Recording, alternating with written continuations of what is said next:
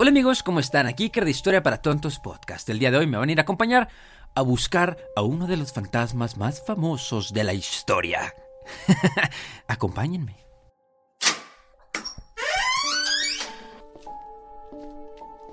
El día de hoy nos encontramos en el castillo de Balcomy, que era una fortaleza abandonada que entre sus muros de piedra esconde una muy triste historia.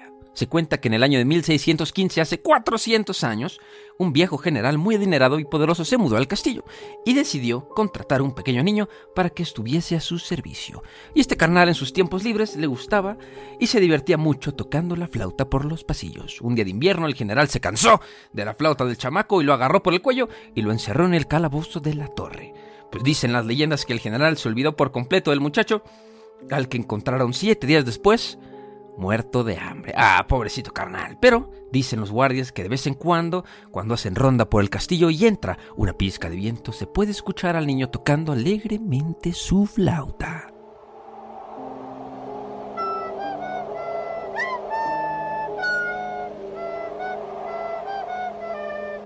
Y si a ustedes les gustan mucho los podcasts de terror, los podcasts ñaca ñaca, el día de hoy les voy a recomendar uno de mis favoritos.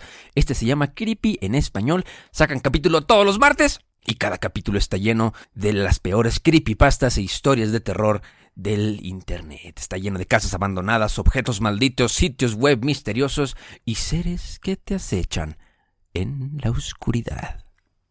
Cáiganles, si se atreven.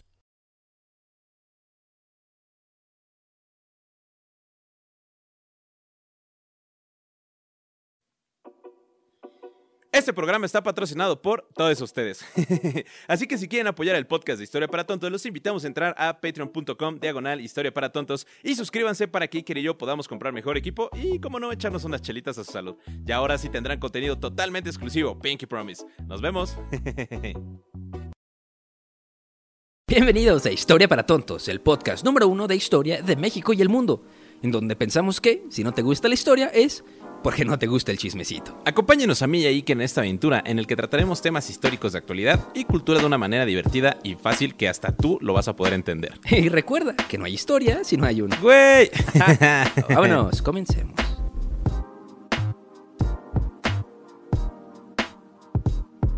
Uy, amigos.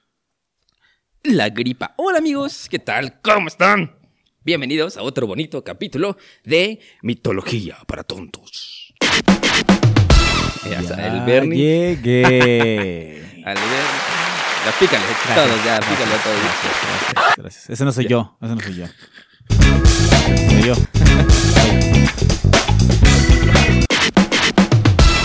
Así estuvo el remix, chavos, porque no lo podía quitar.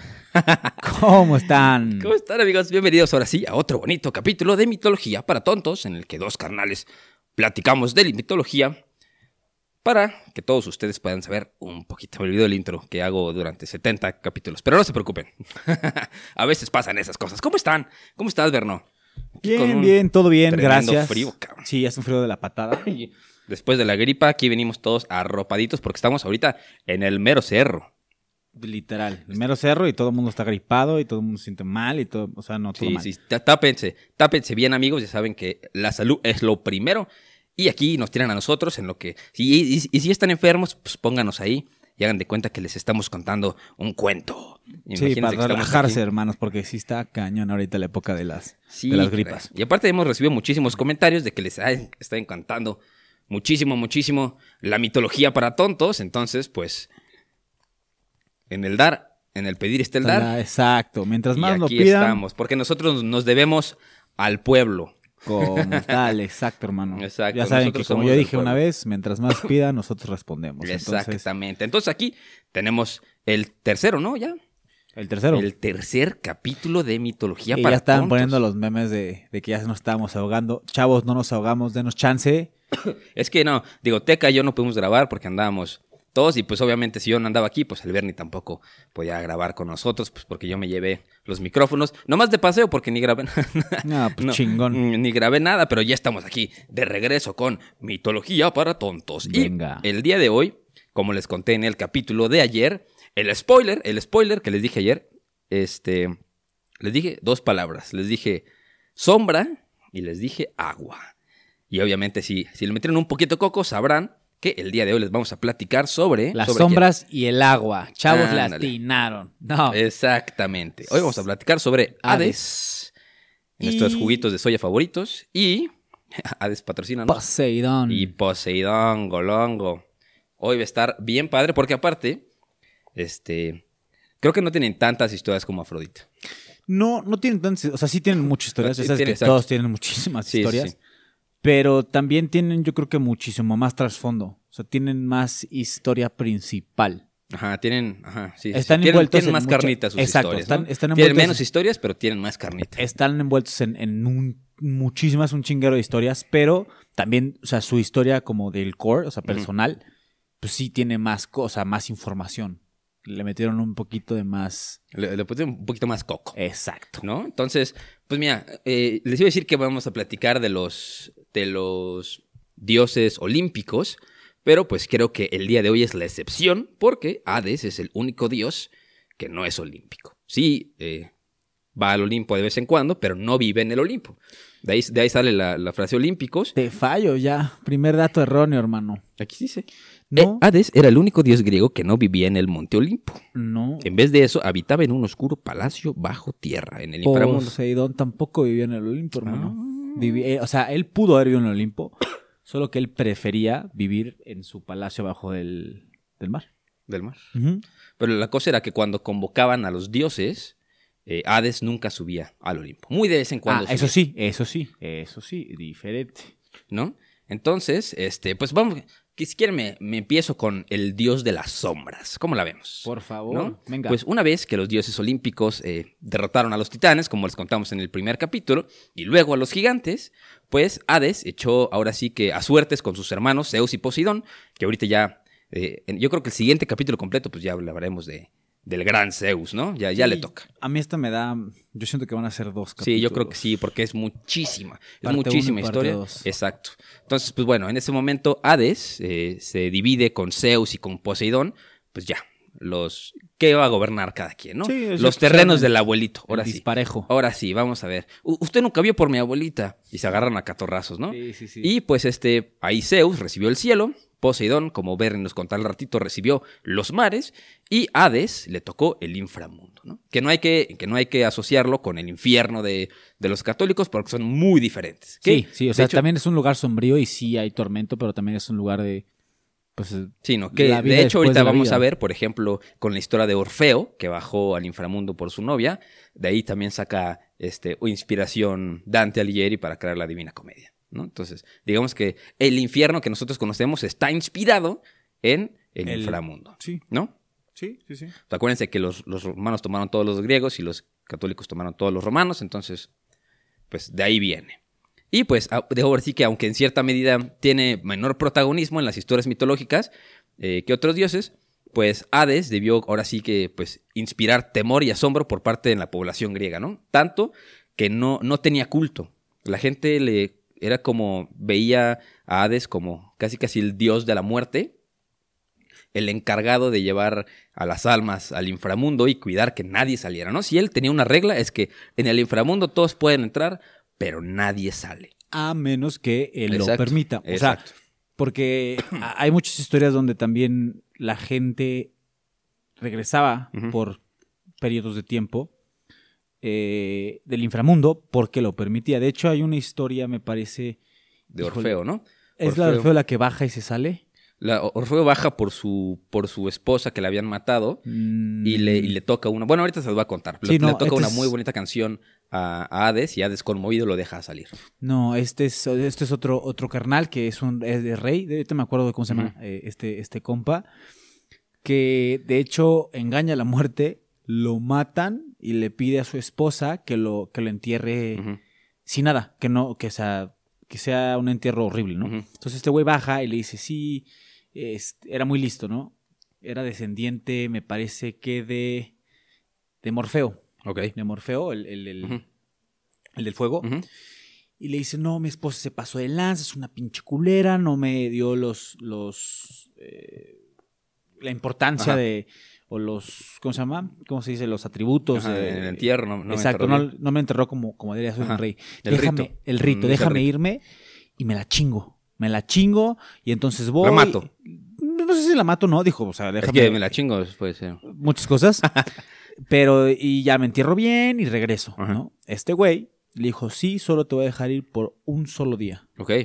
Ok. Entonces este güey fue, como Ujú. Se escapa con su esposa y vive hasta viejo. O sea, el güey sí engañó a la Es muerte dos no- veces. Uno la atrapó y otra. ¿No fue la Sísifo? Sísifo.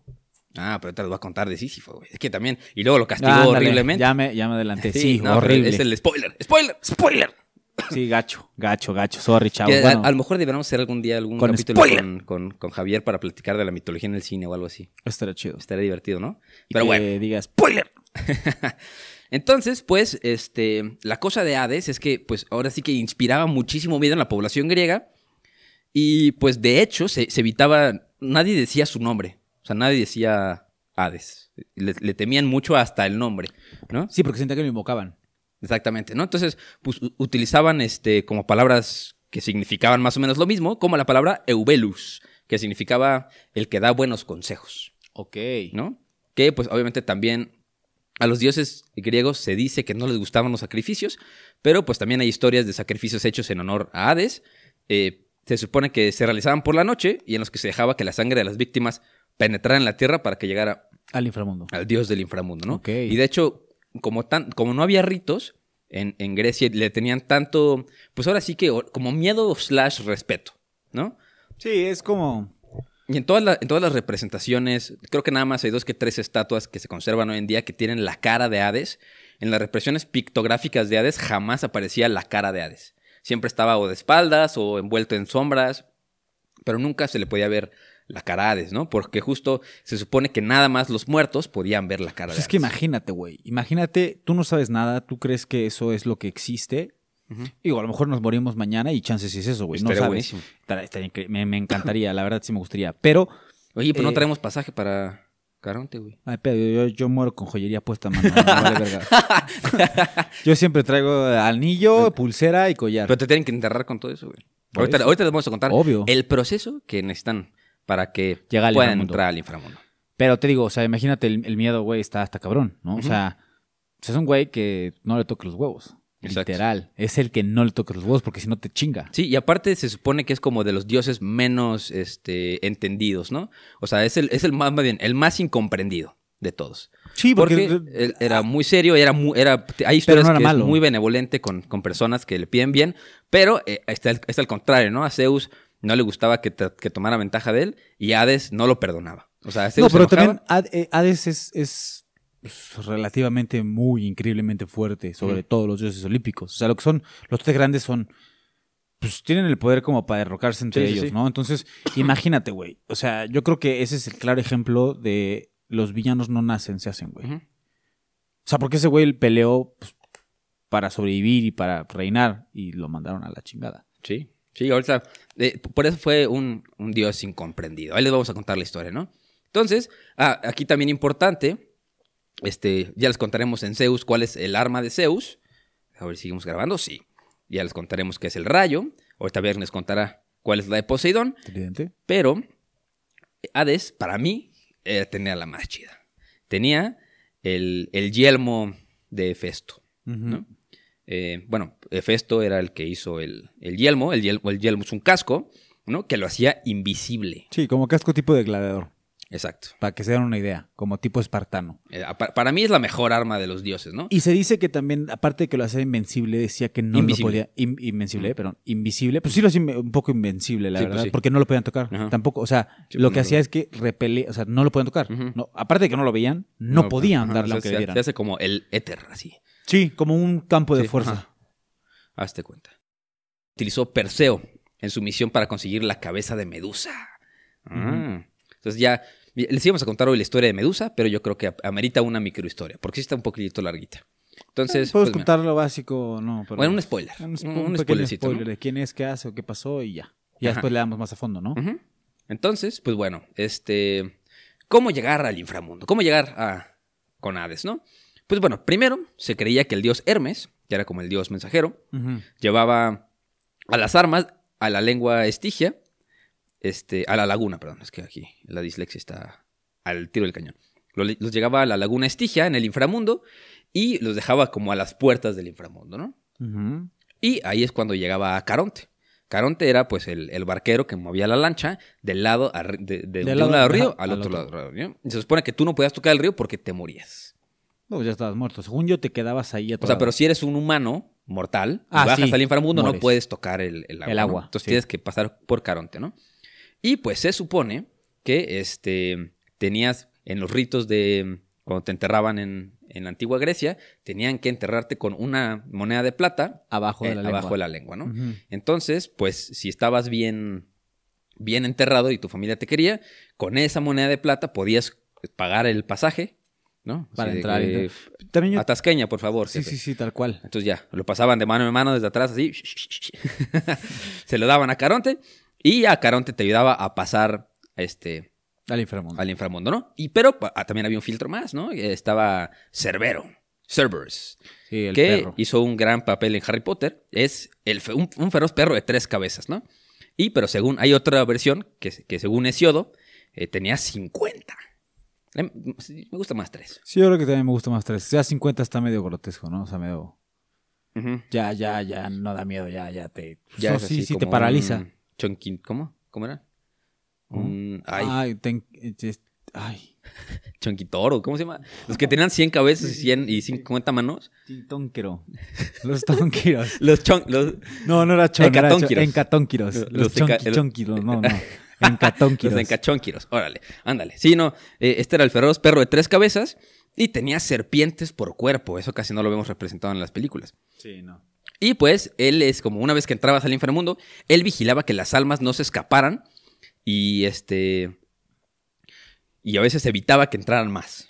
Se dice que a veces ev- evitaba que entraran más, ¿no? Entonces, pues para pagarle al caronte, ya te tenían que poner la, la moneda, pasabas y este si, si no te ponían la, la moneda en la boca, estabas ahora sí que condenado a vagar por la tierra como fantasma. Qué horror.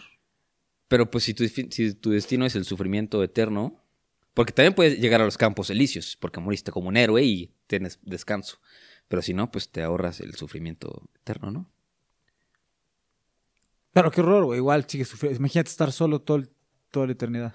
Bueno, que aquí justo, mira, aquí empeza- empezamos como con la primer eh, misunderstanding, ¿no? Justo dije esto para, este, porque se supone que aquí es como empieza la ambigüedad de la naturaleza de Hades, ¿no? Porque Hesiodo contaba que era un lugar de tormento y sufrimiento, pero la mayoría de los, este, de los historiadores de la época, bueno, no historiadores porque contaban mitología, pero pues contaban nada más que era sencillamente un lugar para el descanso final del alma. O sea, ya llegabas ahí y podías descansar.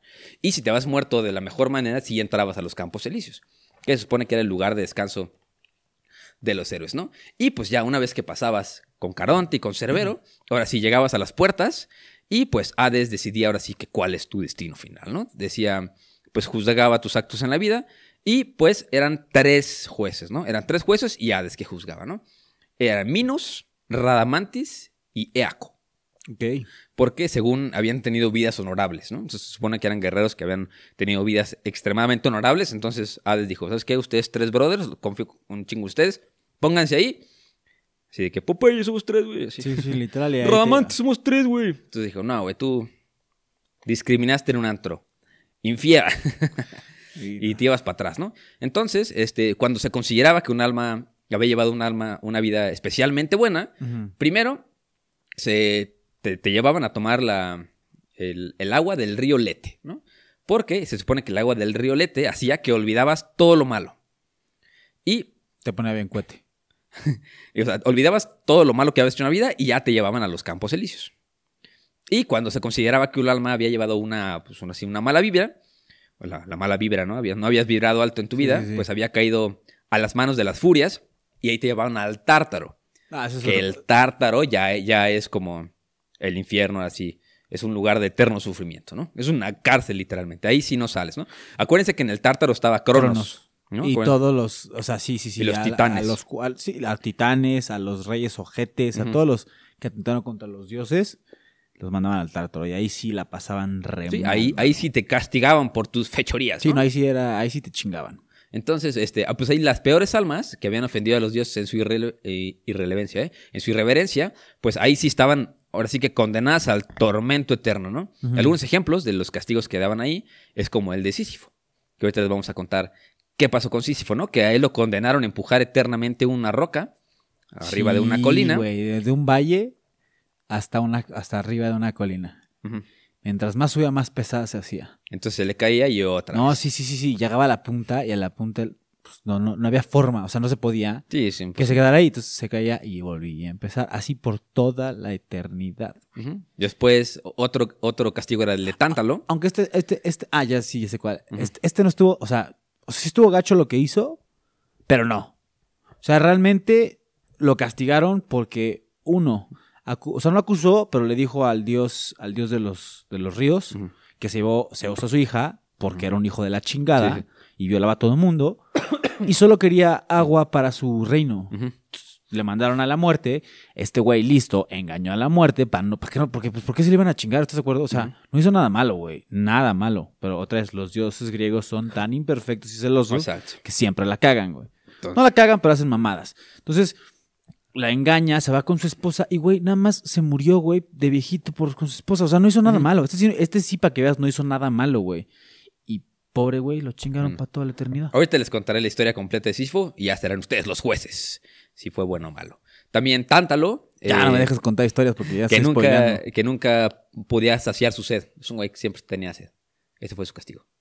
Por más agua, Ah, por no más agua contar- que eh, tomaba. No vas a contar historias, ¿eh? No, ahorita es que tenemos que poner ahorita que es el infierno. Estoy contando los algunos castigos ejemplares Ah, que es- daba. ese chavos, pongan atención, está bien de la verga. El, el tántalo jamás, Sí, jamás podía saciar su sed. O sea, sí estaba nada más en el río así tomando agua todo el tiempo y, y siempre tenía sed. siempre. Ah, yo me sé una, un- o sea, lo mismo castigo, pero diferente. O sea, que el güey estaba igual hasta el cuello de agua y tenía sed y hambre. Ok.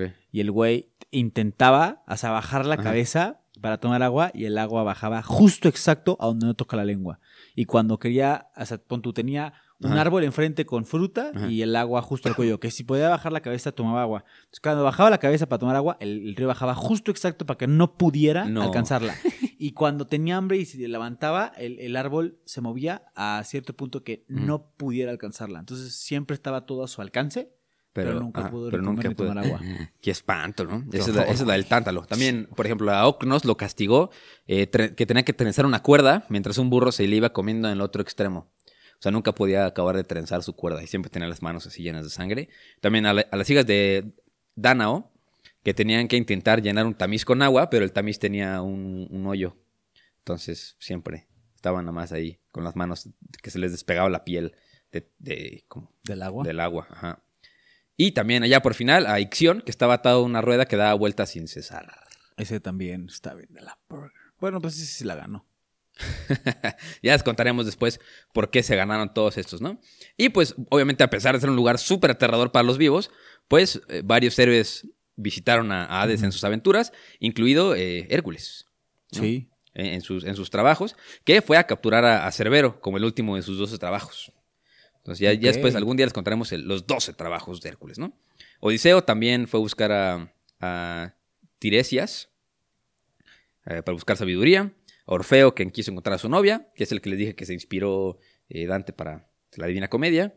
Eurídice, Teseo y Piroto, que fueron a capturar a Perséfone. Mm, aquí va la siguiente historia guapa de Perséfone, que también, híjole, pobrecita. Pobrecito. De hecho, gracias a Perséfone, según los griegos, es que tenemos a las estaciones, Sí, literal. ¿no? Y la cosecha. En cierto punto. Exactamente. Bueno, y la- una de las diosas de la cosecha. Entonces, pues así, a, a grandes rasgos, este era Hades. Y ahorita en lo que, en lo que Bernie les cuenta un poquito sobre Poseidón, yo voy buscando un poquito más de datos curiosos en mis notas sobre Hades. Y ya después, este, ¿cómo se llama? Empezamos con, pues, sus historias, ¿no? Un poquito les, vamos- les empezamos a contar sobre qué hacía cada quien y en qué historias se vieron entrometidos. Bueno, entonces vamos a pasar ya a la segunda parte. Al rey de los mares. Sí, a hablar sobre el señor de los mares y del océano. Que aparte está muy padre porque yo investigué a Hades y Bernie investigó a Poseidón. Digo, Bernie le gusta mucho más la mitología que a mí. Digo, le sabe más a la mitología que yo. Este, entonces yo estoy escuchando esto por primera vez. Esto está más guapo. Sí, no, y bueno, también, a ver, no, no sé todo de todo, ¿no? Entonces, No, es nadie, bueno, nadie. También es bueno Somos aficionados de la historia. investigar, exacto, nunca está de más, ¿no? Déjame le subo el brillo a esto, que ya tenemos pila, no agarra, qué horror. Ya Ah, sabes, ya vi. historia para Ok. tantos. ¿Ya? Así que menso, le estaba Eh, picando al del... Al de apagar compu. No, no, no, no, mames, me Al de encender No, auto. Encender auto. Ese video como me gusta, güey. Neta, sí, sí se pasaron de lanza. Pero bueno, vamos a seguir. Vamos a seguirle, chavos. Entonces, igual, igualito que como empezamos con Hades, después de la titanomaquia, después de toda la guerra de los olímpicos contra sus papaitos y sus tíitos. Pues se repartieron las tierras, como dice Iker y como contó con Hades, se repartieron entre los tres hermanos, ¿no? Y bueno, a él resulta que le fue bien y se quedó con el océano, ¿no? Ok. Este eh, Namor, le decían. Poseidón, por lo tanto, el señor de los mares y de los océanos, eh, dada la importancia que tuvo eh, el océano en la cultura griega. Resulta que fue considerado de las divinidades más poderosas, sobre todo porque aparte de que su reino era muy amplio, pues realmente gran parte de la misma mitología, de una mitología, perdón, de la sociedad eh, griega, pues era en base al mar, ¿no? Sí, en eran, grandes navegantes. sí, sí, sí, comerciantes, eh, eran como- pescadores. Como, Grecia son islas, no había tanta agricultura como la pesca. No, era, era muy importante, entonces también era muy, muy venerado y tenía mucho culto porque pues ellos tenían que, que dar, digamos que venerarlo para que no, no se lo chingaran. Pero si te fijas, a mí sí me hizo un buen trato justo, ¿no? Zeus, todo el cielo, que pues no, no es la tierra, ¿no? O sea, como que la tierra la dejaron Neutral. a, a manos de los, de, De- los humanos. De los tres. Da, pues, No, porque también había ninfas y había personas que cuidaban a la agricultura y había diferentes dioses de diferentes cosas, pero los tres mayores, el cielo, el mar y el inframundo. Sí, y, y bueno, este. Él se quedó con el mar.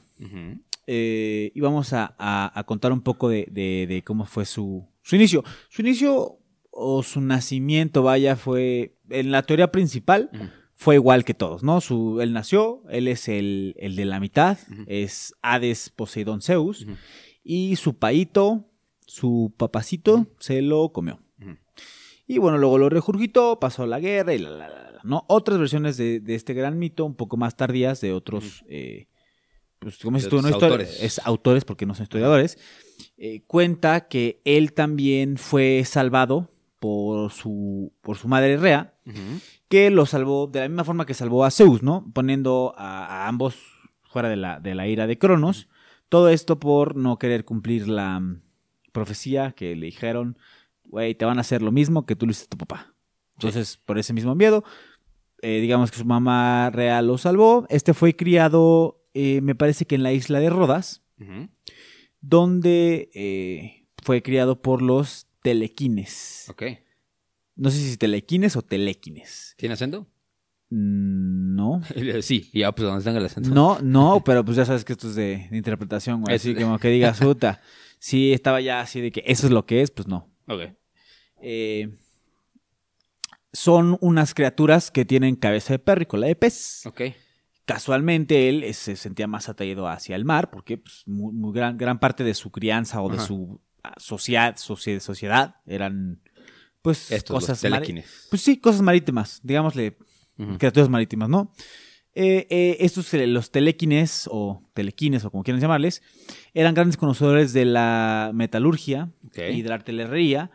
Eh, por eso cuando creció Poseidón, también se dice que ellos ayudaron a fabricar El tridente. el tridente de Poseidón, que esa es su arma predilecta. Ujú. Eh, Junto con los, con los cíclopes que le dieron. Se supone que los cíclopes eran los meros meros. Aparte, aparte de Festo, que era el más chido, eh, los cíclopes y los telequines también. sí, los telequines eh, ayudaron mucho. Bueno, tiene que ver en la historia de nuestro papito Poseidón. Nuestro favorito Poseidón. Y bueno, quiero recalcar eh, gran parte de sus, de sus características principales es que era un, era un dios con grandes cambios de humor, ¿no? O sea, pudiendo ser súper benevolente en un segundo, cambiarse completamente, encabronarse, destruir islas, matar personas. Y dicen que, que era tan temperamental que a él le rendían culto por si las flies, ¿no? O sea, por si acaso. Porque realmente, aunque fueras creyente y fueras eh, seguidor de, de, de ADC, perdón, de Poseidón, pues agarraba parejo. Ok. Y eso tiene gran sentido porque pues, el mar no discrimina, ¿no? Exacto, el mar es, sí, sí, sí. Y ellos a eso lo atribuían. Decían, es que aunque tú seas seguidor y, y adorante de, de, de Poseidón, a los no, estás- creyentes igual se no los chingan en el mismo no barco. de... Sí, sí, sí. Y sus poderes no, no. Bueno. Hablemos, este. Regresamos al mismo. Él gobernaba sobre todo el agua. Eh, mares, océanos y ríos. Su arma principal pues, es un tridente. Son, esas son las características como principales de él, ¿no? Como las más básicas que todo el mundo debe saber. Eh, él se trasladaba en un carruaje, evidentemente con caballitos de mar. Ok. Que es, creo que en las representaciones gráficas no es tanto a él que lo hemos visto. Hemos visto a su versión romana, Ok. que es Neptuno. Eh, sí, ¿no? Es Neptuno y él creo que sí la representación gráfica sí varias veces hasta en Bob Esponja, hermano. O sea, de ahí- o sea, te lo juro, siempre lo ponen con sus caballitos El mar. chico pero se ve. Literal, Aquaman ahí los le sacaron de lo mismito, por eso Aquaman es igualito. Digo, más marica, pero igualito. Menos Jason Momoa, ese sí no me mates. Si un día me ves. Este, él aparte de controlar el mar, era capaz de crear terremotos, Ok.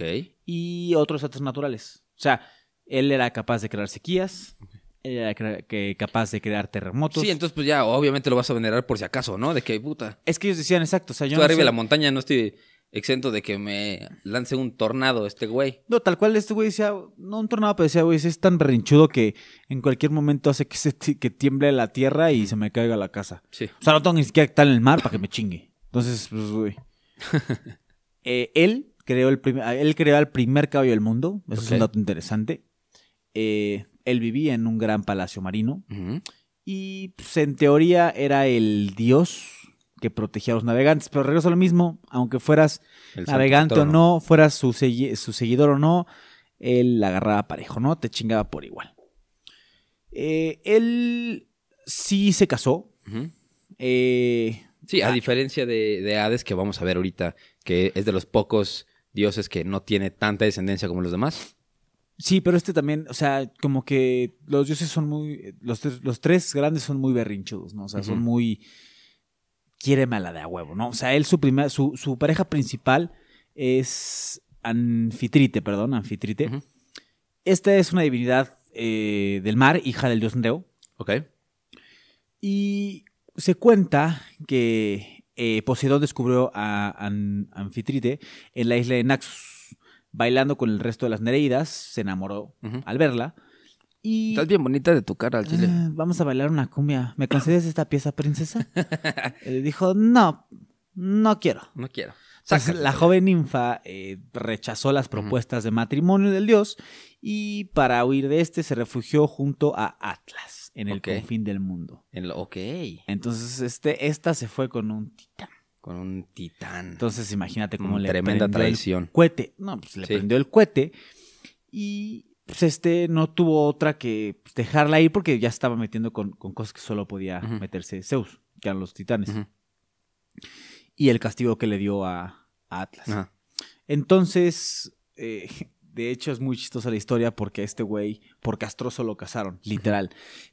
Era, era tan grande sus, sus quejidos, sus gritos, sus berrinches, sus golpeteos, que hasta las mismas ballenas... eh, Ya, carnal. no, no, te lo juro, te lo juro. Decían, ya, ya, ya, por favor, cállate, los peces, los- todo. lo-". Hasta que un, uno de ellos se.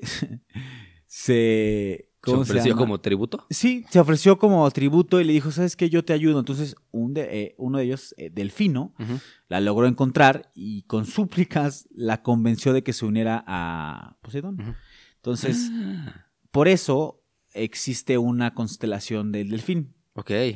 porque es como agradecimiento, porque un delfín convenció a, la, a Ah, Antianfitrite que se casara con él. Dentro de su descendencia, Poseidón tuvo con ella eh, los delfines, o sea, delfino y delfines, delfines, eh, las focas, su hijo más célebre y que en teoría era el, el- el heredero al, al océano y a los mares era Tritón. Y bueno, eh, su, el, el poder de Tritón era soplando una caracola, levantaba grandes tempestades o podía calmar el agua. O sea, era bastante poderoso.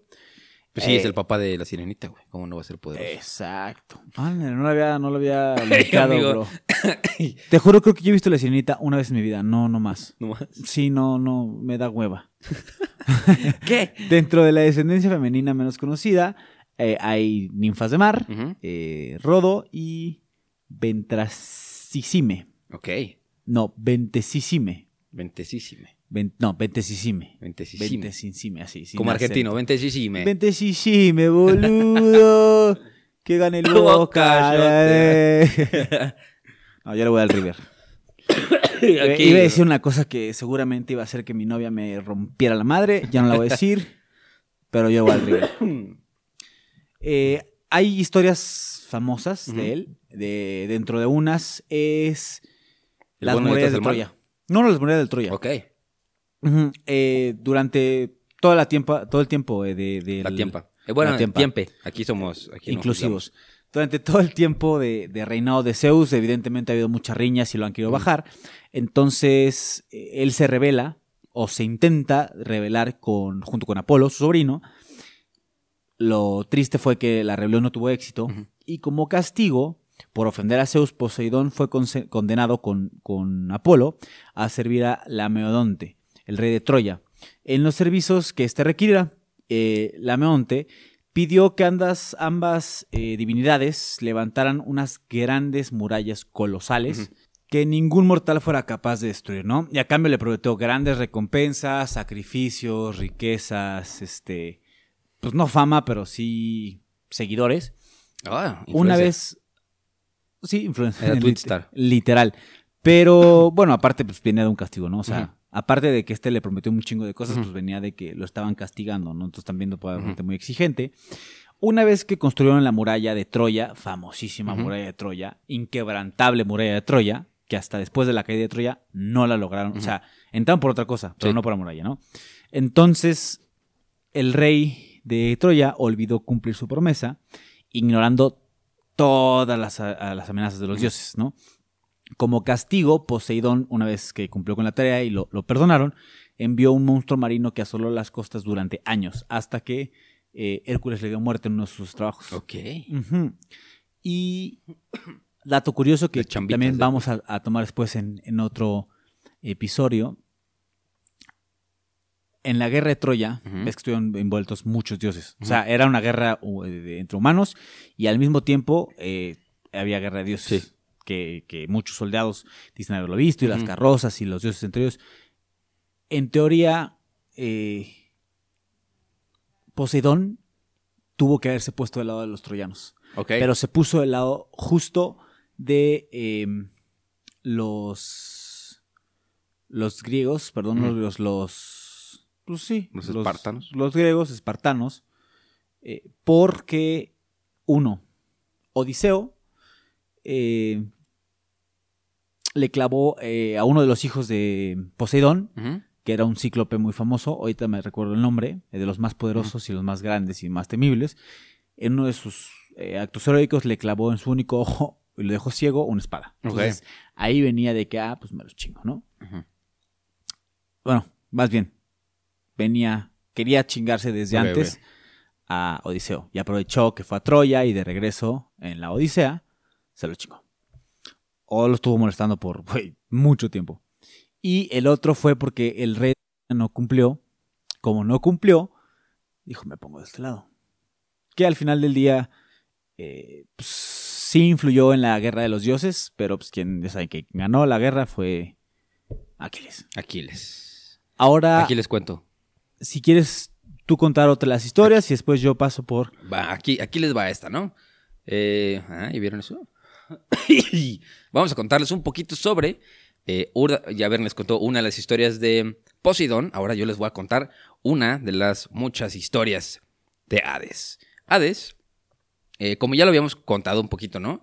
Eh, pues era un poco eh, este, recluido. Le gustaba quedarse en el inframundo. Cuando convocaban a los dioses en el Olimpo, rara vez iba, rara vez subía. Este, rara vez abandonaba su casa en los infiernos. Este, pues más comparado con, con todas las otras divinidades, ¿no? Y pues, pues no son muchos los mitos en los que Hades es protagonista. Pero yo creo que este es el mito que más destaca, eh, que fue el de Hades y Perséfone. Head over to Hulu this March, where our new shows and movies will keep you streaming all month long. Catch the acclaimed movie All of Us Strangers, starring Paul Mescal and Andrew Scott. Stream the new Hulu original limited series We Were the Lucky Ones with Joey King and Logan Lerman. And don't forget about Grey's Anatomy. Every Grey's episode ever is now streaming on Hulu. So, what are you waiting for? Go stream something new on Hulu. ¿no? Sí, que pues es el, o muchos le dicen, el rapto de Perséfone, ¿no? Perséfone eh, era una diosa que, a diferencia de su esposo, pues recibió numerosos cultos en diversos puntos del Mediterráneo. Era la hija del dios Demeter, Dios. eh, de la diosa Demeter, ¿no? Que era este, la patrona de la agricultura y de la fertilidad. Aquí es una cosa muy importante que más adelante nos funcionará. Este, pues Perséfone era, dicen que era hermosa, jo- muy joven y despreocupada, ¿no? Y se supone que se encontraba paseando, recogiendo flores en los campos de, de Nisa, en Sicilia, cuando pues el dios Hades la, la vio desde su trono y dijo, ah, sí está guapa, ¿no? Entonces, Oh, pues en ese guapa. instante el dios quedó pues enamoradísimo de, de su belleza y eh, pues decidió convertirla en, en- en su esposa, ¿no? Pero Demeter, la, la diosa de la agricultura, pues ya sabía que ella era muy guapa, entonces no la dejaba salir mucho, ¿no? Y la dejaba este, a las manos de las ninfas para que las ninfas la cuidaran. Y pero en ese día se le escapó, estaba recogiendo flores, se les escapó a las ninfas y Hades lo, lo vio. Y se supone que Hades también manejaba un carruaje que eh, iba eh, tirado por caballos negros. Por cuatro caballos negros, ¿no? Que ahí sale como los cuatro caballos del El apocalipsis. y este, pues Hades la vio desde, desde su trono. Y pues en ese instante dijo, vámonos, de aquí soy, ¿no? Entonces decidió convertirla en su esposa. Entonces se trepó eh, a su carruaje. Y ahí es cuando Perséfone, una vez que estaba fuera de la vista de todos, se abrió una grieta así en, la tierra. Y se la tragó la tierra. ¿No? Se la tragó la tierra. Y pues, este, ya una vez que, antes de que Perséfone pudiera reaccionar, pues el dios la cargó en el vehículo y vámonos. Y se la llevó a su palacio subterráneo, ¿no? Entonces, pues a pasar los días y pues eh, Demeter comprobaba que su hija no regresaba y no regresaba y no regresaba, pues empezó ahora sí que pues, a peregrinar el mundo completo, ¿no? O sea, y ahí fue lo que le falló, porque obviamente no le iba a encontrar en el mundo porque no estaba en el mundo. Exacto. Y se tardó tiempo, se tardó seis meses en encontrar a su hija. Entonces, eh, pues consultó a todos los dioses y a todos los hombres que se cruzó en su camino. Ninguno pudo darle ninguna información sobre dónde estaba Perséfone. Entonces, pues la diosa ahora sí que se enojó y dijo, ¿sabes qué, güey? Pues alguien me acaba de robar a su hija y le retiró sus favores a la tierra. Dijo, ¿sabes qué, bro? Aquí yo soy la diosa de nada de a partir de hoy. Entonces la agricultura y la fertilidad me la pellizcan. No voy a hacer nada, voy a dar medio dedo hasta que me regresen a mi hija. Entonces, así fue cuando se creó el invierno. Se creó el invierno y empezó como un- una suerte de invierno eterno. Y pues los campos dejaron de producir frutos y los humanos comenzaron a morirse de hambre. Entonces, pues ahí llegó Zeus, le dijo, oye, bro, Regrésale. vamos, vamos a, a... regrésale a su crío, perro. Vamos a buscarla porque pues es importante que los humanos coman y no se mueran, güey, ¿no? Si no, ¿de quién vamos a ser Dios? De los delfines, nada, no, gracias. Entonces, pues Zeus baja y encuentra a Perséfone en el inframundo. Entonces, pues ahí le dice a Hades, le dice, oye, bro, eh, bueno, primero manda a Hermes, ¿no? Entonces, pues Hermes le pide a Hades que permitiera a la, a la joven regresar con su mamá. Y pues primero le dice a Hermes, sácate, aquí no te quiero ver. Y ya después regresa Zeus en persona con Hades, le dice, oye, güey, ya te pasaste lanza, ya vimos que te la robaste y no, no, este... Sí, ya déjale ir, cabrón. Ya, ya déjale ir, ¿no? Chale, güey. Y pues aparte, él le tenía también miedo a Zeus, ¿no? Como, como la mayoría de los dioses le tenían un, un pequeño, más que respeto, también le tenían un poquillo de miedo al Zeus, ¿no? Un mochillo de medio. Yo creo que era un mochillo. Exacto, un mochillo. Entonces, pero hizo aquí una jugarreta Hades, que era como un dios muy, como, Inteligente. perspe- ¿cómo se dice? Perspicaz. Perspicaz. Perspicaz. Perspi- per- perspicaz. Lo que no somos nosotros, No, yo sí. Shut up. Bro. el pez Eres el pez que picas. Este... Sí, ese shut up estuvo como muy lento, con shut up. Pero. Ok, entonces, pues, eh, que era muy inteligente, vamos a decir, Hades. eh, pues, se supone que una vez que entrabas al inframundo y comías la comida del inframundo, ya no podías salir. Como en Coco. Ya, te convertías en calaverita de Coco. Ya no podías salir del inframundo. Si comías, te echabas un- unos molletes del Sambors ahí en el inframundo, te chingaste. Ya no, ya Bailaste no con la podías salir. Exactamente. Y pues, el muy perspicaz, perspicaz, o como le digan. Perspicaz. persp- sí, sí, sí. Del prepicaz. el, El el muy perspicaz, el puspicaz. El prepucio. O sea, ¿qué más quieres decir? Eh, perspicaz. Perspicaz, Per- güey. perspicaz. No, a ver, quítale el pinche acento. El perspicaz. Perspicaz. No. Con acento En la A. En perspicaz. Perspicaz. Perspicaz. Ándale. No, Te estoy chingando, güey. Bueno, el muy inteligente de Dios le dio 12 semillas de eh, granada El tentempié. en el tentempié. Le dijo, oye, pues ya, échate un tentempié. Y pues este, ya no tenía tanta hambre y nada más se comió seis.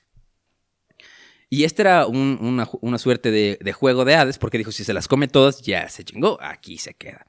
Y Zeus dijo, no, no, no, aquí hay una regla no escrita, y pues le diste 12, yo voy a hacer que esas 12 se conviertan en los 12 meses del año. Entonces, Entonces tiene ella tiene que, se que quedar aquí seis. seis. meses. Y los otros seis meses se la vas a regresar a su jefa, porque no te voy a dar unos zapes que no te la vas a acabar. Y adivina con quién se iba los otros seis meses. ya hablamos de él. ¿Eh? Eh, ella, se, ella se regresaba con su mamá, ¿no? No. Con Demeter. No, acuérdate quién se andaba. por Ahorita nos va a contar el TV Notas el Bernie, ¿eh? No, no, no, ya, ya lo platicamos, güey. no me acuerdo. Ahorita yo me estoy acordando, güey, pero sé que sí, sí, se- sí se queda con alguien seis meses. Ahorita, bueno, ahorita, no- ahorita nos cuentas. Bueno, si no lo buscas. Entonces, pues este, pues ahí de ahí se supone que los griegos sacan de dónde salen eh, las estaciones, ¿no? Los primeros dos meses, la primavera y el verano, son, son calurosos porque Perséfone está con, con Demeter, está con su mamá, están felices, y se supone que progresivamente, cuando empieza el invierno y después el, el- eh, empieza el otoño y luego el invierno, Demeter se va poniendo más triste y más triste porque no ve a su hija, y por eso se van haciendo más fríos y más difíciles todos esos meses, ¿no? Ok. Entonces, digamos que oh, gracias a Zeus lo, lo, lo hizo de nuevo, ¿no? Entonces, este, pues ya se hace el invierno. Y pues cuando regresa con su mamá, salen las flores, su mamá la recibe con flores, entonces la primavera. Y este, y bendice a los mortales con la abundancia de la primavera. Entonces, digamos que por eso es que, según los romanos, tenemos estaciones, porque Perséfone viene y va. Pero también Perséfone no era una perita en dulce, porque pues a ella, al contrario, bueno, creo que siento que sus- su vida fue frustrada porque pues ella no quería estar ahí, literal la raptaron. Pero también tiene un chingo de amantes.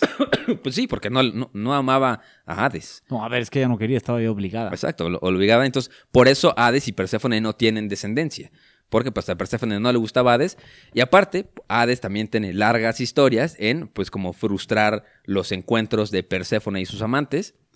Este, y pues Perséfone, para vengarse, también frustraba los encuentros entre Hades y sus amantes. Hades no tenía tantos amantes, pero por ejemplo, aquí tenemos el, el- la, la planta de la menta, era un amante de, de Hades. Ándale, fresh, stay fresh. Stay fresh. O sea, al- señor le gustaba estar fresco. Fresco. Entonces, ¿no? Hay, hay, estos son los mitos de Hades y sus amantes, ¿no? Hay dos amantes principales que eh, Perséfone ingirió, que es Mente y Leuce, ¿no? Entonces, pues Mente y Leuce fueron amantes de, de- de Hades y pues las historias forman como parte de estos mitos, ¿no? Mente, la primera de las amantes, fue descubierta por este, la suegra y la hermana de Hades. Este, o sea, le encontró Demeter, Ok. ¿no? Y pues Demeter, que estaba obviamente del, De del equipo hija, de, de dijo, Perséfone, "Ahora sí dijo, chingar". hijo, de su madre". entonces, pues primero llegaron y golpearon a la ninfa de tal manera que se desintegró, güey. Imagínate que te golpeen hasta que te desintegre. No mames.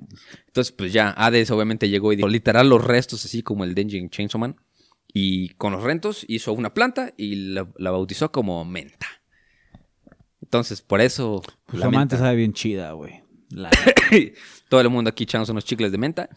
Y, este, de hecho, en los funerales griegos se utilizaba la menta ya que era una planta relacionada con la muerte, debido a que con su olor se tapaba la descomposición de los cadáveres. Ándale. ¿no? Entonces, por eso, por eso. Y Leuce, que en griego significa álamo blanco, fue una ninfa oceánide y amante de Hades. Vivió un tiempo en el inframundo a su lado Y pues cuando falleció de muerte natural, el dios para consolarse pensó en construirle pues, un monumento digno a su memoria en los Campos Elíseos y justo eh, la convirtió en un, en un álamo blanco. Entonces supone que los álamos blancos y las mentas fueron amantes de Hades. Órale. ¿no? Y aquí ya- Chale, no puedo dejar de pensar de quién era el güey que se quedaba con seis meses, seis meses, güey. Es el que metió en la cajita, Afrodita. Sí, lo hablamos, güey, estoy seguro. ¿No te acuerdas que le dijo, ahí está un carnal en una cajita, Ah, sí, guárdamelo seis meses? La vieja la dijo, no, ya me lo chingué, ahora es mío. Dijo, no, yo me lo cogí Eh, primero. Ay, ay, ay. ay, ay, Sí, ay. sí, ay, caramba. Se me olvidó. ¿Quién es? ¿Quién es? ¿Quién es? Déjenlo en los comentarios. Ah, ahorita nos acordamos. Ahorita nos acordamos, pero si no, también dejen en los comentarios si ustedes ya, ya agarraron el... Ya, ya saben cuál. Ya sé cuál es, pero no me acuerdo cómo se pero llama. ¿quién era el güey? ¿Eros? No, eh, Adonis. Adonis. Adonis. Adonis, Exacto. exacto. El Adonis, claro, lo mete en la cajita y le dice, guárdamelo. Y la deja, lo abre, se lo coge Se lo echa ahí. y luego de regreso. Y entonces Zeus le deja seis meses a una y seis meses a otra. ¿Eh? Entonces, entonces Perséfone, los seis meses que está afuera, está con él. Exactamente. ¿Eh? Está feliz. Está feliz. No Es sabe, bueno, sí. Porque aparte, ella es este. El otro es mortal, ¿no? Adonis. ¿O no? No. O también era inmortal. No, es mortal. No me acuerdo. ¿Se lo echan al final? No, ¿verdad? No, se lo, te digo que se lo... Se lo, Se lo, pelean. se lo prestan. O, o sí. Se Y hay que escuchar otra vez ¿no? el capítulo. Ah, no, es el Emma. Sí, es hermafrodita. No, Fanfoter es otra, otra, otra. Ese güey que se mete al. Era la, la ninfa que le gustaba mucho el otro güey y se, se fusionan. Ese está bien gato, güey. Está horrible. Bueno, síguelo. Síguelo, ya. Perdón, Otro- chavos. Perdón, otro, chavos. Me estaba otro, matando. ¿Otro mito de, de Hades o vas tú? Sí, que yo, Va. el, el mío no es, o sea, sí, bueno, sí es mito, va. no es mito. Es, o sea, sí es mito. Y ya lo platiqué, eh, me parece que creo en el primero Ajá. o en el segundo, no me acuerdo. Eh, pues es, es la lucha por, por el, el- el patronazgo de, de Atenas, ¿no? Ok. a medida que, que la ciudad de Atenas pues, fue creciendo, fue más poderosa, Poseidón y Atenea le pusieron pues sus ojos, ¿no? Ujú. Porque querían convertirse en los patrones y protectores de esta polis. Polis es las grandes La ciudad. ciudades. Eh, para esto, ambos decidieron ofrecerle a la ciudad un regalo, de forma que fueran eh, los propios atenienses, eh, en ese caso no eran atenienses, pero los, pobladores de esa, de esa, de esa ciudad, quien decidiera quién, era, quién iba a ser su, su patrono, en presencia de Cécrope, rey de los atenienses, vamos a decir atenienses porque son de Atenas, pero bueno, ya- saben, ¿no? Eh, Poseidón golpeó el suelo con su tridente eh, e hizo manar de la tierra una fuente de agua, ¿no? Sin embargo, el poder de Poseidón se limitaba a las aguas marinas, por lo que el cultivo del olivo eh, era pues un tanto, pues no era tan, tan favorable, ¿no? Y ellos al, al- al cultivar árboles de olivo, que le ofrecía las posibilidades de alimentarse, a su fruto, eh, de, de mil cosas, ¿no? Como alternativa de su, de, de su digamos que se, de su elaboración del aceite, de la, la elaboración del aceite. A ver, me estoy súper revolviendo, chavos, lo siento. Hoy, ahí les va otra vez. Él eh, hizo una, emanar una fuente gigante de agua bellísima, pero como el poder se limitaba a las aguas marinas, eh, pues realmente hizo que brotara agua salada, ¿no? Bien Atenea, inteligente el pendejo. pues, güey, pues, o sea, el güey pudo haber hecho Sí, maravilla, Bueno, sí. no, no, no, literalmente pudo haber puesto agua dulce, pero no lo hizo, ¿no? Atenea, a su vez, enseñó a Crope eh, los secretos del cultivo del olivo, Ok. ¿no? Un árbol que ofrecía eh, tanto la posibilidad de alimentarse directamente con su fruto o como alternativa para producir aceite. Crécope, entusiasmado por las posibilidades económicas del nuevo cultivo, otorgó la victoria a Atenea. De este modo se convirtió en la protectora y patrona y divinidad principal de la ciudad. Poseidón, encabronadísimo, hizo que la fuente que había emanado bajo su tridente eh, inundara parte de, del Ática eh, con sus aguas saladas, no satisfecho de esta venganza, hizo que su hijo atacara Atenas y acabara con la vida de Ecreto, sucesor de Cécrope que era el rey en ese momento, ¿no? Pese a toda esta eh, eh, airada, los atenienses, eh, un pueblo de vocación marinera, mantuvieron el culto a Poseidón durante toda su historia, aunque pues su, digamos que su deidad principal eh, su patrona era Atena. Bueno, Atenea, ¿no? Pero pues le siguieron rindiendo culto durante toda su, su historia, eso sí, su historia de verdad, ¿no? Hasta que se, se fue la sociedad evolucionando, en enclaves, donde hoy todavía podemos, podemos contemplar eh, los magníficos templos dedicados al dios del océano.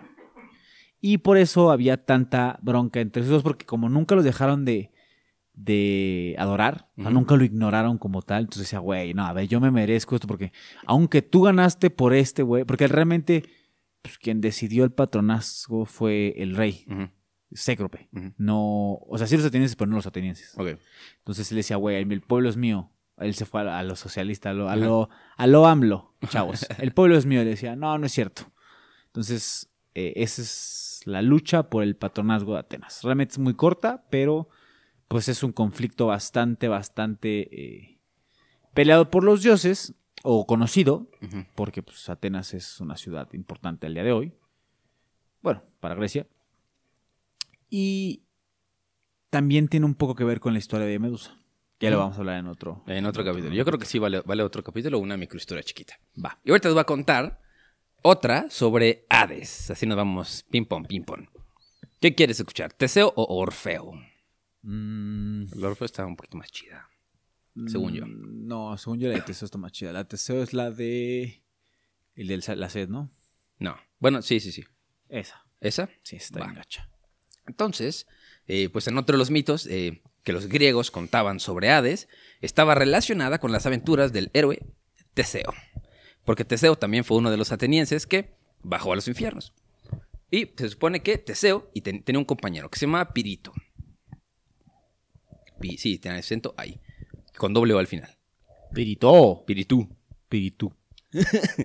Entonces, pues se, se supone que los dos estaban platicando, seguramente estaban en una peda y dijeron, güey, ¿cómo probamos que somos los hombres más valientes del mundo? No, pues no sé, güey. Entonces dijo uno, ¿sabes qué, bro? Él dijo, este, Pirito, ¿sabes qué, güey? Yo quiero casarme con la hija de Zeus. Entonces, este, Teseo escogió a Helena, que era hija de Zeus y Leda, y este Pirito escogió a quién, a quién crees. No lo dije porque esta es una gran sorpresa. A Perséfone. Ándale. Perséfone era la hija de Zeus y de Demeter. No tiene el acento en otro lugar. Demeter. Este, bueno, según en algunas versiones de los mitos, ¿no? Entonces, Teseo sí logró su objetivo, ¿no? Él raptó a Helena mientras era una niña y la dejó prisionera en su, palacio de Atenas. Y pues, este, le dijo a su bro, oye, ¿sabes qué, güey? Yo, ya me ayudaste a raptar a una hija de Zeus, ahora yo te voy a ayudar a ti. ¿A quién, con quién te quieres casar? Y el Piritú, este, quiso ver, quiso medir también a su amigo y le dijo, ah, pues yo quiero ser esposo de no nada más una hija de Zeus, sino de la esposa de Hades, papá. ¿Cómo la ves? Entonces, pues dijo, ok. Entonces, los dos amigos bajaron al, al- al infierno a raptar a Perséfone, pero, pues el eh, Hades ya conocía a sus intenciones, ¿no? Pues él conoce, los Todo. ve desde que viene llegando, güey. O sea, de que, güey, pues, checaron antes mi brother, güey, Sí, literal. ¿no? Es como cuando el perro ladra en la entrada de tu casa y dices, ya ahí voy, güey, ya se hay alguien en la puerta, así. ¿no? Entonces, este, pues, obviamente llega y les dice, ah, bienvenidos muchachos, ¿cómo están? Les voy a, bienvenidos a mi morada, pásenle, ¿no? ¿Qué te traigo, mi esposa? Dame un segundito. Sí, sí, sí, sí. Y les dije, güey, pues, ¿por qué no te sientas en estas sillas muy cómodas? Siéntate, tú no te preocupes, ahorita te traigo yo tu cafecito, papá. Y se sentaron. Y pues en el momento en el que se sientan, salen dos enormes serpientes del suelo, güey, y, y los enroscan en la silla y no se pueden mover jamás y los aprisiona para toda la eternidad, ¿no? Y pues es, ahí termina, se supone que el mito, ¿no? Los, los aprisiona, pero en otras fuentes, eh, bueno, en otras fuentes, ¿no? En otras como variantes del Ajá. mito, cuentan que pues este Teseo se quedó aprisionado cuando se sentó en la roca a, a descansar y no se pudo levantar. Y mientras Pirito, sí, a ese güey sí lo arrastraron a las profundidades del infierno por las furias. Aunque, según este, en los mitos de después, llegó alguien a rescatar a Teseo. Ares. Nada más y nada menos que Hércules. En, ¿No sus, en sus dos trabajos. Llegó a descansar, a rescatar a, a Teseo. En uno de sus dos trabajos. Y ese sí, a Pirito sí lo dejaron ahí atrapado en los infiernos. Al piritu, pipiru. Al Sí, Kirikou. no. Al Y, y lo, los, lo condenaron por toda la eternidad. Pues obviamente el pirito eh, había ofendido a... Pues sí, güey. Ah, Hades, Dijo, ¿no? güey, te quiero bajar el changarro. Y el otro, sí, güey, no hay pedo. Tú Siéntate. De- es más, es más. ¿De qué es? papá? Rojo, negro. ¿qué- ¿Cómo la has visto? O sea, pues, no, Sí. no, pendejo, no pasa así, pero bueno. Sí, entonces banda. pues, ya, lo agarraron y se quería ver Chapulín con Hades y no le salió. Entonces ya se quedó el pirito atrapado en una silla con serpientes para toda la eternidad. Y ya después cuando Teseo se murió fue cuando le pusieron el castigo por pasadito de lanza. Pero ese lo puso eh, Zeus a, a Teseo. Luego con Orfeo, esta está divertida. Chale. Esta, esta está divertida, ¿no? La, la siguiente historia tiene de protagonista a un brother que se llamaba Orfeo, ¿no? Y era un poeta. Era, un- era, según el mejor poeta de Grecia, ¿no? Y este, en, este, en este mito, Hades, eh, como que ahora sí que se derrumba un poco la imagen de que era un dios maldito y que no tenía piedad con los humanos y la madre. Este, pues obviamente pasa lo mismo que en la Divina Comedia. Eh, Orfeo pues pierde a su esposa, ¿no? Su esposa se llama Eurídice. Y pues, la Eurídice la, la pica una serpiente venenosa y se nos petatea la pobre Eurídice, ¿no? Entonces pues Orfeo, como era poeto, poeto, ¿eh? Era poeta y estaba enamorado tanto de su esposa y su esposa era su musa, la que le inspiraba a hacer todos sus poemas.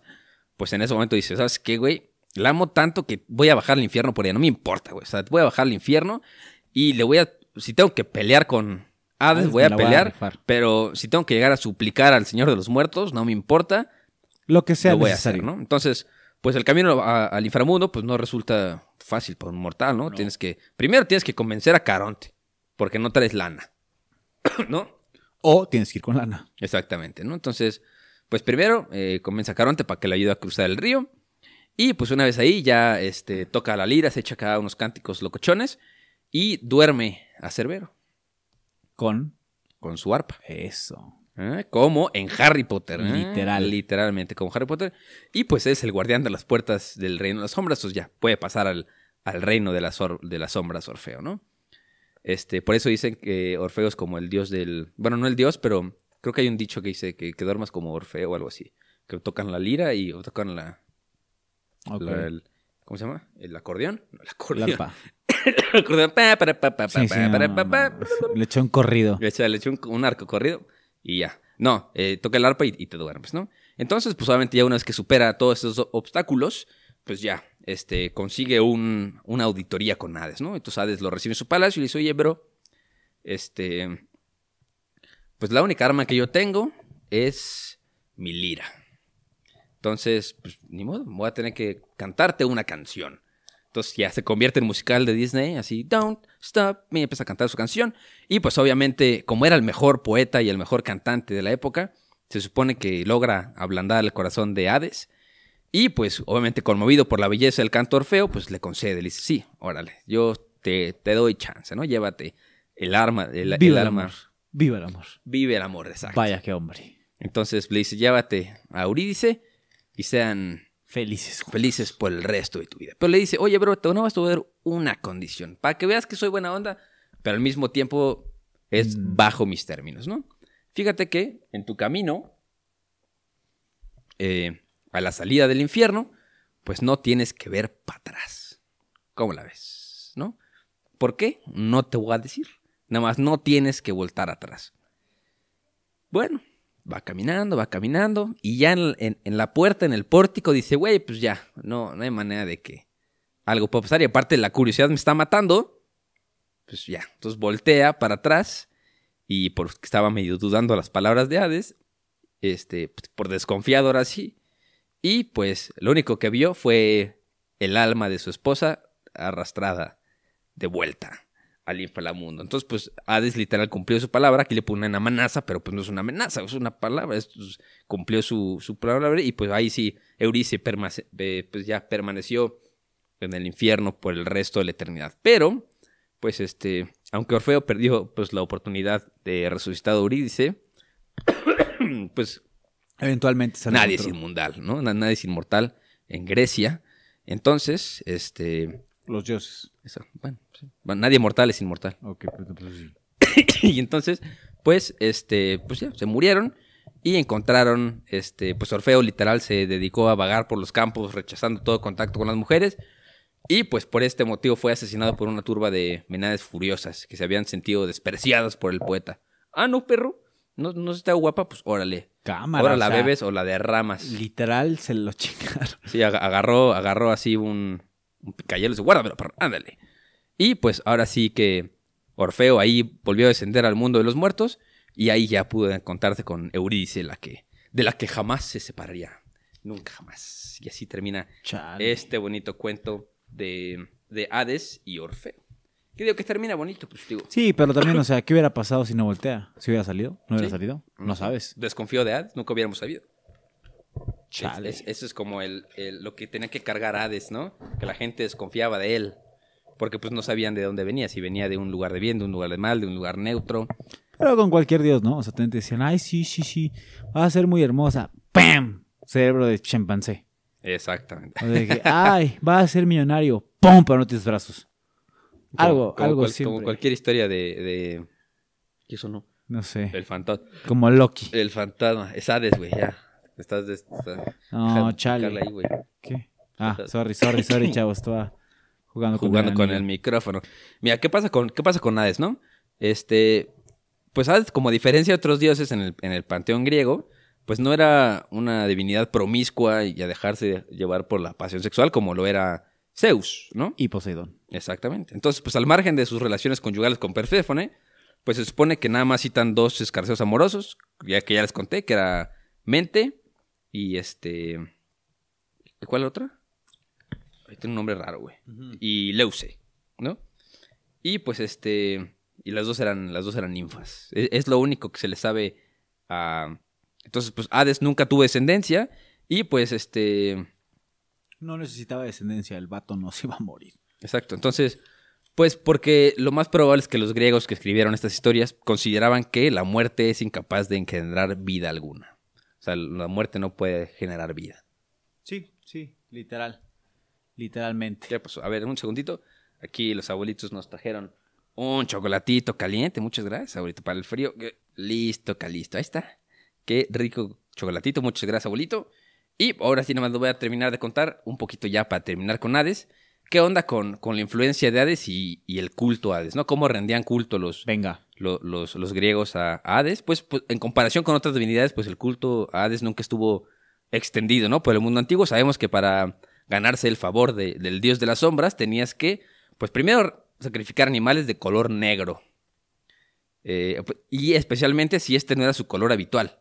O sea, una cabra negra, una oveja negra, eran los, los preferidos, se supone, eh, que la gente sacrificaba, a Hades, ¿no? Y pues el lugar de especial culto de este dios eran como las grutas, y las grutas y los pozos que se consideraban como las entradas al infierno. ¿No? Entonces, pues eran como lugares entre sagrados y como liminales, ¿no? Liminal como en este sentido de que es como un lugar pasajero, no es un lugar en sí. Sí, sí, de acuerdo. Ay, o sea, muchas es, gracias, es- es un lugar, vaya, Unas galletitas. eh, como el límite. Exactamente. Limitante. Era como la limitante de, oye, te estás saliendo de, de la zona del juego. Exactamente. Entonces, era como la línea entre el mundo de los vivos y el mundo de los muertos. Y también se consideraba que algunos metales estaban especialmente relacionados con el dios Hades, ¿no? Como por ejemplo, eh, vamos a ver, como por ejemplo el plomo, que está, es muy utilizado en la magia negra antigua, en forma de tablillas y láminas sobre las cuales se escribían todo tipo de maldiciones y conjuros dañinos. Y se supone que nada más había un templo de Hades, no me acuerdo dónde está ahorita en la actualidad, pero eh, nada más le rendían culto un día al año. Y nada más podía entrar el sacerdote a la iglesia. No podía entrar este, nadie más. Nada más Chale, con razón, día. por eso el pinche, o sea, el güey era incomprendido, estaba, se había sentido solo, güey, o sea, qué horror que solo te ibas con los muertos. Exactamente. Y pues digo, te da también para terminar rápido, Hades no tuvo nada que ver en el ciclo troyano. Ese güey dijo, ¿sabes qué? Ustedes agárrense a catorrazos. Este, Hades no intervino en el momento alguno, ni tomó partido por uno ni por otro. Dijo, yo estoy muy preocupado, ustedes nada más mándenme a los muertos, aquí los recibimos, ¿cómo no? Sí. Y también este, un dato así rápido, ya después de que Hades se había convertido en el dios de... y, y los romanos se robaron a Hades, este... Hades para los romanos era Plutón. Plutón. Plutón. Venga. Y ahora sí, como para darle eh, Jaque fin, mate. fin, jaque mate a esta tercera entrega. Eh, vamos a platicar otro, otro mm, mito de, de Poseidón, que es el Minotauro.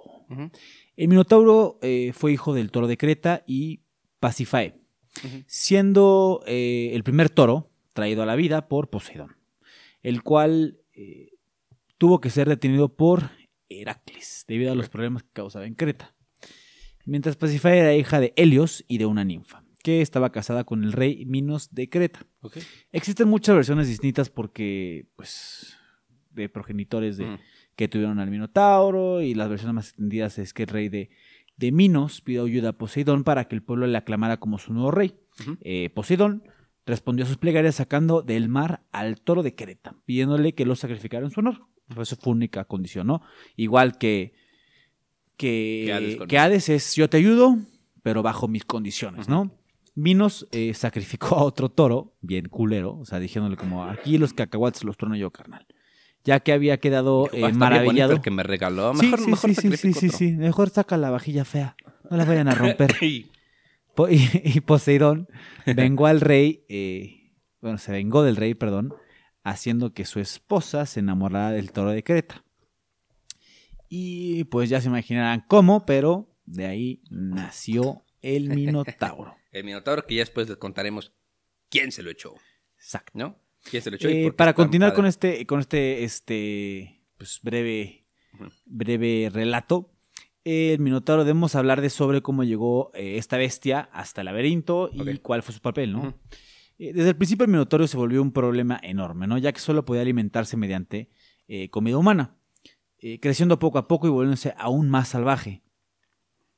Pero los cretenses eh, hablaron con, con Dédalo, el mejor artesano de toda Grecia y la única persona que consideraban que fuera capaz de crear algo para eh, detenerlo, ¿no? Al Minotauro. Dédalo creó el laberinto de Creta para detener a la bestia, siendo una enorme estructura llena de caminos que eh, se, se cruzaban entre sí, dejando al Minotauro al- en el centro. En el mero centro, ahí lo botaron, ¿no? Casi al mismo tiempo, Minos atacaba y rendía a Atenas, debido a que los atenienses habían eh, matado a su hijo, el rey de Creta. Como tributo, Minos pedía que eh, cada determinado tiempo los atenienses debían mandar a siete doncellas y siete adolescentes al laberinto para que fueran sacrificados por el Minotauro. Ah, culero. Sí, sí, sí, o sea, aquí chingo, ¿no? Esta tradición duró muchísimos años, perdón, en los que los 14 atenienses eran sacrificados por este, ¿no? Y no fue hasta la llegada de Teseo que terminó todo esto. Teseo fue el rey de Atenas, hijo de Poseidón o de Egeo. Dependiendo de las fuentes que consultemos y de los diferentes relatos, considerado como uno de los mayores héroes de toda la mitología griega, la idea de Teseo era matar al Minotauro, logrando gracias a liberar a su pueblo del castigo impuesto por el rey Minos, ¿no? O sea, era irme a otro lado a chingarme el güey que pues, le, le avientan a matar. Imagínate que un güey con cabeza de toro y gigante se Sí. te abalance, pues sí te cagas, ¿no? O sea, sí dices, no, pues, qué horror, güey. Esa va a ser una Sí. muerte bien culera. Y bueno, existen diferentes historias de cómo llegó a entrar Teseo en el laberinto. Una de ellas habla de que este se ofreció como uno de los sacrificios para poder entrar, mientras que otras historias hablan de que Minos eh, fue quien eligió a Teseo, ya que era figura importante para Atenas. O sea, como forma de chingárselos, dijo, bueno, me llevo a este que es como su, su héroe, su, Su campeón. su campeoncito, a ver que se, que se lo chingue, ¿no? Al llegar a Creta, eh, Teseo y el resto de los sacrificios conocieron al rey Minos y a su hija Adriana, la cual se enamoró locamente de Teseo. Adriana le pidió que no entrara al laberinto, pero Teseo estaba seguro de que podía matar al Minotauro. Adriana confiaba en que Teseo pudiera matar a la bestia, pero temía que luego no fuera capaz de escapar del laberinto, ¿no? Porque estaba muy difícil, eh, estaba muy bien hecho y, y- y tenía ahí algo medio místico, ¿no? Que no te dejaba salir. Así que pidió ayuda a Dédalo, el cual le dijo a Teseo que debía entrar con un ovillo de lana en el laberinto. Así cuando matara solo debería seguir el hilo hasta afuera. Ajá. Inteligente. Sí. Bastante simple su, su- su- su solución, ¿no? Llévate un chingo de cuerda, la tiras y ya no hay pedo, ¿no? Eh, Teseo recorrió el laberinto hasta llegar a donde se encontraba el Minotauro, matándolo. Eh, tras el héroe griego, eh, siguió el hilo del ovillo hasta Adriana, que le había dado salir- para salir del laberinto con vida. Y tras matarlo, Teseo huyó de Creta, siendo acompañado por los atenienses que habían viajado con él y por Adriana. O sea, se llevó a la novia. Dijo, ¿sabes qué? Vámonos de aquí. A la hija del culero que estaba. del Minos. Exacto. Y esa es una breve historia, es un breve relato, pero ya se relató el Minotauro. Sí, sí, sí, exactamente. Y digo, ya seguramente después que terminemos de los dioses olímpicos y a, a lo mejor después de Zeus haremos algún capítulo sobre algún que otro dios importante, de que dos, que tres en un capítulo juntos o algo por el estilo. Y ya para, para terminar nuestra temporada de Grecia, podemos hacer unos cuantos capítulos sobre eh, historias variadas, ¿no? Como por ejemplo la caja de Pandora, El Minotauro Ícaro, bien tratado, el, Ícaro. el- el Minotauro bien tratado. Este, este man, el de, el de. ¿Cómo se llama? El del fuego. Ah. O también, por ejemplo, les podemos contar un poquito sobre la Odisea y la Iliada, ¿no? Que la Odisea es una cosa impresionante y padrísima de la, la historia de Odiseo, Sí, que está- sí, sí, sí. El rey de Ítaca. el rey de Ítaca y también Perseo, este, y todo. Sí, sí, sí. Yo creo que creo que tenemos mucho, mucho, mucha ampliedad de información. Lo podemos este, hacer unos dos, tres capítulos más y también pasar a otra civilización, porque si no, nunca vamos a acabar. Sí, O sea, ¿no? Es tan amplia que. Podríamos que- hacer 10.000 podcasts sobre, nada más un podcast, nada más, hay podcasts nada más que se dedican a hablar de, griega, los griegos, de los griegos, ¿no? Entonces, pues también para darle, también para contarles a ustedes toda la mitología de, de los japoneses o de, por ejemplo, de la mitología Nórdica. de nórdica, de los mayas, Exacto, azteca, maya, este, ay, no sé. De los chinos, por ejemplo, Chinos. ¿no? O, o a lo mejor podemos hacer algún capítulo. Yo creo que me, me habían dicho ahí unos cuates influencias que quieren venir al podcast a platicar con nosotros sobre este la muerte, ¿no? Para platicar de la muerte, pero como este como qué dioses llevaban la muerte en las diferentes culturas. Eso está padre. Eso está divertido. Tratar ¿no? el mismo tema con diferentes, este... Con diferentes y encontrar a lo mejor similitudes entre ellos. Sí, sí, sí. No, que debe de haber. ¿No? Que por ejemplo, ¿no? Este, eh, a lo mejor el, el- el- el camino al infierno eh, de Teseo, digo de Teseo, ¿eh? De, De- de- de los griegos que bajar al inframundo y tener que cruzar el río con Caronte y así, pues más o menos se ve cuando bajas a los... A los, a Al los- el seca. ¿Cómo se llama? Al te- ¿Cómo se llama? ¿Cómo es con Tezcatlipocal? ¿Es la... Ujú. ¿Sí, no? No. ¿Es Tezcatlipocal? Te, Tecatispotl. No, no sé. Ah, el perspicaz dice. Puta madre. Tezcatip... Tezclati... No, no, amigo. Tezcatlipoca. Tezcatlipoca. Ándale. No, pero no es. ¿Cómo se llama el...? Eh, bueno, el, el- el lugar se llama el Mictlán. El Mictlán. El Mictlán. El Mictlán. Y- pero estaría interesante. Que sí Hay- que pasar por una barca y son diferentes cosas. por- por un río. por un Sí. río y son nueve. nueve En. Sí, sí, sí, güey. y tienes que ser buenos con los, con los lomitos para que te ayuden a pasar. Entonces, sean buenos con los lomitos, los queremos mucho, abríguense bien, pinche frío horrible, y ya saben que no hay historia si no hay un güey. Y los un- queremos. A ver, tú pícale todos los botones. Gracias, gracias. Yo sé que esta vez lo hice mucho, mucho mejor. y, y la verdad, lo agradezco, chavos. Síganme en mis redes sociales. ¿Cuáles son? ¿Cuáles son? Si no las dices, güey. Ah, pues sí, va. es arroba Bernie con Y, guion bajo Sarmiento. Este. Arroba gmail.com. No, y ya. ya. En, todo- en todas las es- redes sociales. Esa es mi red. No, esa es mi red. Igual, igual lo voy a etiquetar ahí en las stories de Instagram cuando sube este capítulo. Y ya saben que los queremos mucho. Abríguense bien y feliz Navidad. Ah, feliz Navidad, no, todavía falta mucho. Todavía falta, pero. To- to- Todavía hay muchos capítulos de aquí a Navidad. No se crean que nada más va a ser este último. Acto seguido es el último. No, no, no, cero. No. Yo prometo, yo, Bernardo, yo me comprometo en que no va. a perdonen por la tos, gordos. Los quiero mucho. pasar. Bye.